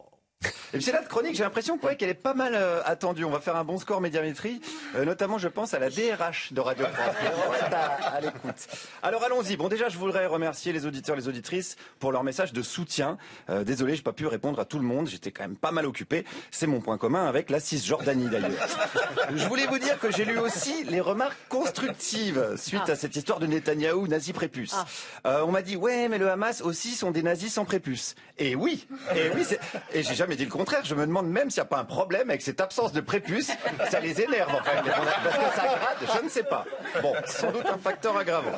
Tu ça drôle? Non. Non, Bref, écoutez, on ferme le banc. Euh, si j'ose dire, euh, David Guiraud voulait qu'on voit le sujet très vite de euh, David Guiraud, parce qu'on est vraiment très en retard. Maxime Leguet. On est obligé. Lors d'une conférence ce vendredi à Tunis, le député La France Insoumise David Guiraud a suscité la polémique. Le bébé dans le four, ça a été fait, en effet, par Israël. La maman éventrée, ça a été fait, c'est vrai, par Israël. Des propos qui ont immédiatement été signalés par la députée Renaissance, Violette Spielbout. Nous avons la responsabilité, le devoir de faire ce signalement euh, au procureur. Je l'ai fait au procureur de Lille sur la base de la loi de 1881. Vous savez, euh, euh, ce n'est pas moi qui suis avocate ou procureur, ce sera au procureur de faire le tri, de faire l'analyse juridique de cette vidéo et de considérer au nom que M. Guiraud doit être poursuivi pour des propos que moi j'ai considérés par rapport à la loi comme appelant à la discrimination, à la haine ethnique et religieuse notamment. Malgré l'indignation générale, David Guiraud, lui, persiste et signe. Je vois que mes propos en Tunisie font beaucoup réagir. C'est un vrai débat qui s'ouvre sur les horreurs et les mensonges commis par l'État israélien depuis des années, et c'est tant mieux. Le député Les Républicains Meir Habib a aussi fait part de son intention de porter plainte et demande la levée de l'immunité parlementaire de David Guiraud. En fait, symboliquement. Nathan Ce qui s'est passé à cette conférence est extrêmement grave. Le début, il faut voir le début. Ils sont présentés, Rima Hassan et David Guiraud, comme deux personnes qui n'ont pas, euh, dont la liberté d'expression est entravée en France, qui ne sont pas invités dans les médias, alors qu'ils sont invités tout le temps dans les médias, et c'est heureux, et d'ailleurs c'est très bien. Ils sont allés dans un pays qui aujourd'hui une autocratie. Hein. Euh, Kais Sayed, il a détruit l'héritage de la révolution de 2011. Il a, il a, détruit la constitution tunisienne qui jugule la liberté d'expression. Mmh. Où il y a une explosion de l'antisémitisme. Ils ont failli voter une loi pour mettre en prison toute personne qui aurait une communication, ne serait-ce qu'indirecte, avec euh, un Israélien, c'est-à-dire les Juifs. Euh, où, il y a des, où il y a eu euh, le, le, mausolée de El Hama qui a été brûlé. Et ils sont allés tenir ces propos-là en se présentant comme des victimes d'une censure française qui est une république, qui est une démocratie représentative, dans un pays qui n'en est plus une, si vous voulez, ça, c'est une inversion euh, extrêmement grave et extrêmement inquiétante et qui montre bien que quand on est de, quand on est de gauche et qu'on va faire ça, si vous voulez euh, servir euh, dans une dictature tout ce que toute la dictature a envie d'entendre, mmh. c'est qu'on a perdu une, une erreur historique sur Sabra Chatila aussi. Oui, et en plus, oui, oui. En une plus. erreur totalement. Il l'a reconnu d'ailleurs. Bien sûr, sur le coup. Mmh. Les années 70 sont de retour. Bon, euh, je crois que le, vous êtes un journaliste économique. Oui. Euh, le dernier budget à l'équilibre. 74 c'est 74. Bon, bah là, c'est pas du tout de retour. Les dépenses publiques, je veux dire, pardonnez-moi. Bah, en fait, ça, ça je trouve, moi, je, vous savez bien, euh, j'ai de l'affection oui. pour vous, euh, mais je trouve qu'il y a un côté un peu. Euh, on, on a envie peut-être de retourner, mais ce qu'on fait aujourd'hui n'a plus rien à voir avec les années 70. On ne fait que dépenser la dépense publique, elle n'a jamais été aussi importante, bah alors oui, qu'en 74. Mais... En fait, de, depuis Mitterrand, on dépense, on dépense, on fait des chèques, on fait des chèques, bah, on fait depuis, des chèques. Depuis 74, c'est pas que Mitterrand, mais euh, de fait, on n'a pas changé ce logiciel-là qui nous, qui, qui, nous pousse année après année à creuser le déficit. Ça, c'était évident. Bah, évident. Et en ce sens, il y a une forme de continuité plus que de retour. Je suis d'accord avec vous. Moi, là où ça m'intéresse le retour, c'est sur les, les, les questions et, et, leur urgence à, à les traiter. C'est plutôt ça. C'est plutôt de se dire est-ce que véritablement euh, aujourd'hui la, la, la, problématique environnementale elle est prise en compte ou bah, pas Elle n'existait pas dans les années 70. Eh bah, bah, bien sûr que si. Le, le peace and love, euh, le retour à la nature. Euh, le, bah, bien sûr que si. Dumont. Bien sûr. Olivier Vous avez Dumont. vu OSS 117 Olivier Ils Dumont, sont sur la plage à Rio. Candidat présidentiel. Mais bien sûr. C'était pas un thème. Je crois que René Dumont, il fait 0 en oui, 74. mais c'est le premier candidat écolo. C'est le mais, premier mais, candidat mais il fait écolo. combien Il fait moins d'un pour cent Oui, on s'en Oui. souvient quand même. Mais c'est René Dumont, on s'en premier souvient, candidat. Oui, on se souvient aussi de et- Marcel Barbu. Et il dit, et il dit, la voiture, la voiture, euh, ça, ça pue, ça pollue, ça rend con. Oui. Bah, je, je suis désolé, mais j'ai comme l'impression de l'avoir un peu entendu dernièrement cette, cette phrase-là chez les euh, chez les écologistes. Donc il y a des filiations, elles existent. Alors les Français ne veulent plus travailler. Pareil, aujourd'hui on s'interroge encore sur une nouvelle organisation du travail née dans la foulée des confinements et de la pandémie, télétravail, semaine de 4 jours pour lutter contre les vagues de démission et de découragement Ben oui. l'on continue de connaître. Il y a parmi les jeunes un désenchantement vis-à-vis du travail et une perte de sens que l'on n'avait jamais connue. Mais en 70, vous trouvez que ça existe Oui, absolument. Et je vais vous dire pourquoi. Parce que euh, moi, ça m'avait frappé. Ouais. Ça, ça m'avait frappé quand, euh, quand j'ai commencé à écrire le, le livre. On a parlé de la grande démission. On était en 2022. C'était euh, ce rapport au travail. Les jeunes quittent euh, le monde du travail au bureau, ne veulent plus de ça, veulent s'évader, ouvrir des, des, des chambres d'hôtes dans, dans le Larzac. Eh ben, j'ai retrouvé exactement le même discours en 19, à partir de 1968. C'est là où euh, on dit euh, perdre sa vie à la gagner, je refuse de perdre ma vie à la gagner, c'est un slogan de 68. Et vous avez une bande dessinée de GB qui s'appelle L'an 1, qui est exactement ça. GB, c'est un dessinateur. c'était- tout à fait veut plus. minoritaire, alors qu'aujourd'hui. C'est encore moi- minoritaire. Moi, j'ai j'ai vraiment le sentiment, souvent je le dis, que les fractures, elles sont générationnelles. Oui. Les gens de 80 ans, euh, nous, par exemple, on est plus proche des gens de 80 ans ou de 85 ans que euh, des gosses de 25 ou 30 ans. C'est-à-dire que sur le mariage, sur euh, le travail. Alors, Gauthier Lebret est une exception. bon, non, mais un... il arrive, lui, des années 70. Voilà, il, travaille tout le temps, il s'est marié à l'église, il veut avoir des enfants. Bon, vous voyez, c'est vraiment un cas. Vieux, quoi. Mais il est né vieux. Mais j'ai l'impression, quoi. Alors, euh, je parlais de Lina tout à l'heure. Vous voyez la bande-annonce. Qu'est-ce que vous avez dit? J'ai dit j'étais fait pour être ici. On me dit ça depuis que je suis petit, que je suis né vieux. Mais, ah ben, mais oui, bah, bien sûr. Mais moi, j'ai pas l'impression d'être vieux. Par de, voilà. parce que j'écoutais Renault, enfin, où j'ai regardais les films des Mais Renault, mais, mais Renault, euh, oui. Mais, mais, Renault, c'était. quand vous écoutez Renault, quand les autres écoutent les Black Eyed Peas, si vous voulez, c'est un espèce de choc. Mais Renault, je peux vous dire, je peux vous dire que quand Renault, quand Renault est arrivé dans les classes en 76 ou 77, c'est une vraie révolution. Moi, j'écoutais Renault euh, à Saint-Stan, à Nantes. Euh, T'écoutais plus les petits chanteurs à la Croix de Bois. Oui, euh, le petit pont de oui, Oui, et Duteil. Donc, écoutez cette petite bande-annonce, cette bande-annonce parce que j'ai appris l'INA, vous avez vu Tous les jours, je découvre un truc. Il y a un rapport avec les années 70. Franchement, je, je le mets sur, sur Twitter parce que je me force pas. Vous avez euh, le sauvetage d'Ariane Espace.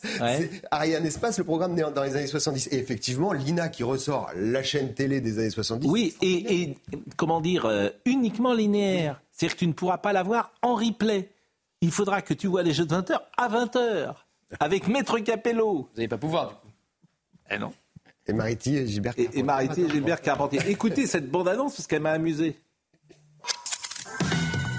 On a préparé un décor féerique avec des gens féeriques, des très bons copains. Des émissions cultes. Est-ce que tu sais tirer la langue? Fais voir. Ah Oh, que c'est drôle Trouve pas ça drôle, ou Sinclair. Amusé. C'est une boutade. Des sujets intemporels. Est-ce que vous êtes pour la protection de la nature? C'est un sujet qui sort des frontières. Vanessa, où est-ce que tu habites? Je l'ai sûrement. Des stars en devenir. Je m'appelle Émilie.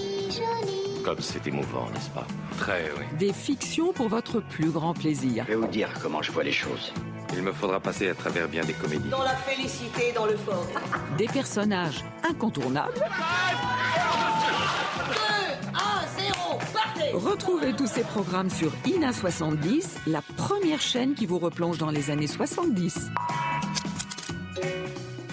Qu'est-ce que nous avons aimé ces années-là à juste titre parce que le talent pour le coup était si important. Il est 10h31. Isabelle, Isabelle Piboulot et après on finit avec euh, notre ami euh, Martial You et, euh, et on finit. Le président de la République reçoit ce matin les représentants des cultes à l'Elysée en présence de Gérald Darmanin.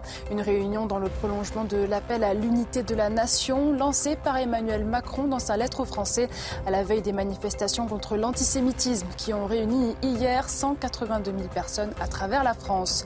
Prudence dans le Pas-de-Calais où la situation reste préoccupante. Après un week-end d'accalmie, le département traverse un énième épisode pluvieux qui s'intensifiera demain. De nouvelles crues dévastatrices sont à prévoir. 388 établissements scolaires restent donc fermés. Depuis la tempête Kiaran le 2 novembre, 10 000 sinistrés ont été recensés. Puis le gouvernement du Hamas l'assure, tous les hôpitaux du nord de la bande de Gaza sont désormais hors service. Selon un dernier bilan du Hamas, 6 bébés prématurés et 9 patients en soins intensifs sont morts en raison du manque d'électricité à l'hôpital Al-Shifa où se sont réfugiés des milliers de déplacés. Bon, il me semble quand même que euh, dans les années 70, les gens travaillaient beaucoup. Par exemple, les banques étaient ouvertes le samedi. Le samedi, les banques étaient ouvertes. Elles le sont euh, encore, bon, elles le sont encore. Euh, le samedi, elles sont fermées le lundi, mais elles ah sont ouvertes le samedi. Non, mais il y a un truc amusant. ce que je veux vous dire, c'est que la vraie fracture, c'est 80. C'est le ministère du temps libre. C'est les 40 heures payées 39. et c'est François Mitterrand qui, sur le plan économique, va faire en gros n'importe quoi. C'est là, la, bascule, elle est là, effectivement. Il y a encore une prise de conscience. Euh, oui, c'est ça, jusqu'à la rigueur. Mais ce qui est drôle, c'est un état d'esprit, c'est que tu balances des chèques, des chèques, des chèques, des chèques.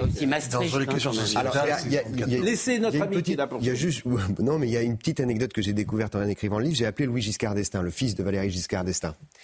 Et c'était juste au moment du G7 euh, à Hiroshima, il y a quelques mois de ça. Et il me dit, mais vous savez, c'est mon père qui a inventé le G7 avec Gerald Ford. Ah, c'est incroyable. C'est-à-dire la, gestion supranationale des problèmes du monde, parce que eux, ils avaient la guerre du Kippour, ils avaient le pétrole. Et je regarde la seule image qui retranscrit cet événement majeur quand même de la politique internationale. C'est la piscine. Vous avez Kissinger, qui est quand même le ministre des Affaires étrangères mythique, Ford, et Giscard, ils ont un petit cocktail, ils sont en slip de bain au bord de la piscine en Martinique. Cette image est et très je célèbre. trouve que ça symbolise bien les années 70. C'est-à-dire qu'il y a des choses sérieuses, des problèmes sérieux, mais une forme de distanciation, de, de, de légèreté qu'on a peut-être un peu perdu. Comme chez nous. Comme, voilà, comme, Comme ici. on est sérieux, on n'est pas c'est en ça. slip de bain en train de parler. Que Non mais, non, mais c'est pas- le maillot de bain, c'est le fait d'être, de se parler directement. euh. Non mais je suis d'accord. C'est la relation personnelle entre les chefs d'État. Oui. Ils se tutoient, ils se tapent dans le dos, ils arrêtent plus d'ailleurs. Vous avez remarqué on est, Le G, c'était pas le G7, c'est le G5 au départ. Et après, c'est élargi. Et on a commencé à voir les chefs d'État en train de s'embrasser, de, de copiner comme s'ils participaient au. Ils étaient tous dans le, le même club des 5, des 6, des 7, des 20. On était entre soi. Et maintenant, regardez Emmanuel Macron, il n'arrête pas. Ah oui, même avec le pape.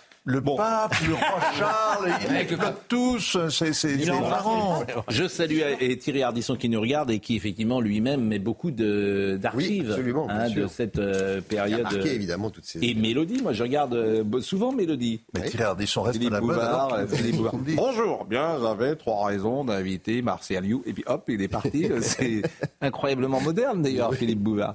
Bon, bah écoutez, euh, on aurait aimé euh, discuter plus longuement, mais l'actualité, vous savez ce qu'elle est. Euh, Je vous laisse lire. Voilà, Fayard, j'ai plus de nouvelles de vous. Vous êtes sur quelle radio aujourd'hui? Je suis sur RTL. Non, bah, non. Très bonne radio, très bonne. Mais j'imagine, Martial You, les années 70 sont de retour. Euh, on va se quitter peut-être avec, les, avec Claude François, parce qu'on l'a écouté au départ et je trouve que c'est bien. Je vous ça, c'était super tout à hein, l'heure. Ah oui, Dominique Grimaud. ouais. Dominique Grimaud m'envoie un message euh, euh, assez clair d'ailleurs. J'aime pas les jeunes. Donc, comme ça, C'est quoi, la jeunesse est un naufrage? Euh, J'aime pas les jeunes, dit-il. Audrey Missirac a été à la réalisation. Rémi Dazin. Rémi était là, Dazin euh, était à la vision, Timour était au son, Euh, Marine Lançon, euh, Benoît Bouteille étaient avec nous. Toutes ces émissions sont à retrouver sur cnews.fr. Dans un instant, notre ami Jean-Marc Morandini, et il sera avec cette sociologue dont je vous ai parlé tout à l'heure, Elodie Laillé. Est-ce qu'on a la musique de Claude François pour terminer et saluer ces... Ah non, me dit Marine, mais on l'avait tout à l'heure, Marine. Pourquoi on ne l'a plus? Bah, Elle est partie. Hop, ça arrive, parce que c'est bien le lundi au soleil. C'est pas vraiment euh, le jour, parce qu'il pleut. D'ailleurs, euh, en ce moment, il pleut. Donc j'espère que les nappes phréatiques vont bien, puisque manifestement, comme il pleut depuis un moment, je pense qu'il n'y aura pas de problème de ce point de vue-là. En fait, Dans la chanson aussi, il pleut. Le lundi au soleil c'est une chose qu'on n'aura jamais. C'est toute la Et c'est- puissance de la chanson. Là. Non, mais non, c'est parce qu'il bosse. Ah, vous avez toujours pas compris le lundi au soleil En fait, il bosse, il y a du soleil, il peut pas y aller. Le lundi au soleil, c'est une chose qu'on n'aura jamais. Chaque fois, c'est pareil, c'est quand on est derrière le carreau et que le ciel est beau. Eh, j'ai pas compris le lundi au soleil. Heureusement que vous m'avez déniaisé. Explication de texte. Bon, écoutez. dans la forêt. Vous n'avez plus normal d'aller se Couché seul dans les jeux. Ah oui, c'est vrai, c'est vrai. Bah oui, c'est. Voilà, c'est ce qu'il dit au bureau. Il dit Oh, euh, lundi au bureau. Ça doit être parce que j'aime la Si on en est à expliquer les chansons de Claude François, Vous avez là, raison. là, là, les amis, il Les y a du années boulot. 70 sont bien loin. Bon, Martial, merci. Merci à vous. Vraiment, merci beaucoup et vive les 70s. Bon, euh, à ce soir.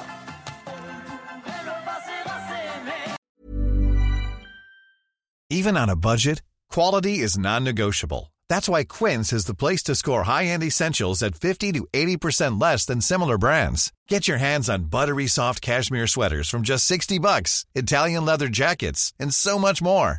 And the best part about Quince, they exclusively partner with factories committed to safe, ethical, and responsible manufacturing. Elevate your style without the elevated price tag with Quince. Go to quince.com slash upgrade for free shipping and 365-day returns. Hi, I'm Daniel, founder of Pretty Litter. Did you know cats tend to hide symptoms of sickness and pain? I learned this the hard way after losing my cat, Gingy. So I created Pretty Litter, a health monitoring litter that helps detect early signs of illness by changing colors, saving you money and potentially your cat's life. Pretty Litter is veterinarian developed, and it's the easiest way to keep tabs on your fur baby's health right at home. Go to prettylitter.com and use code ACAST for 20% off your first order and a free cat toy. Terms and conditions apply. See site for details.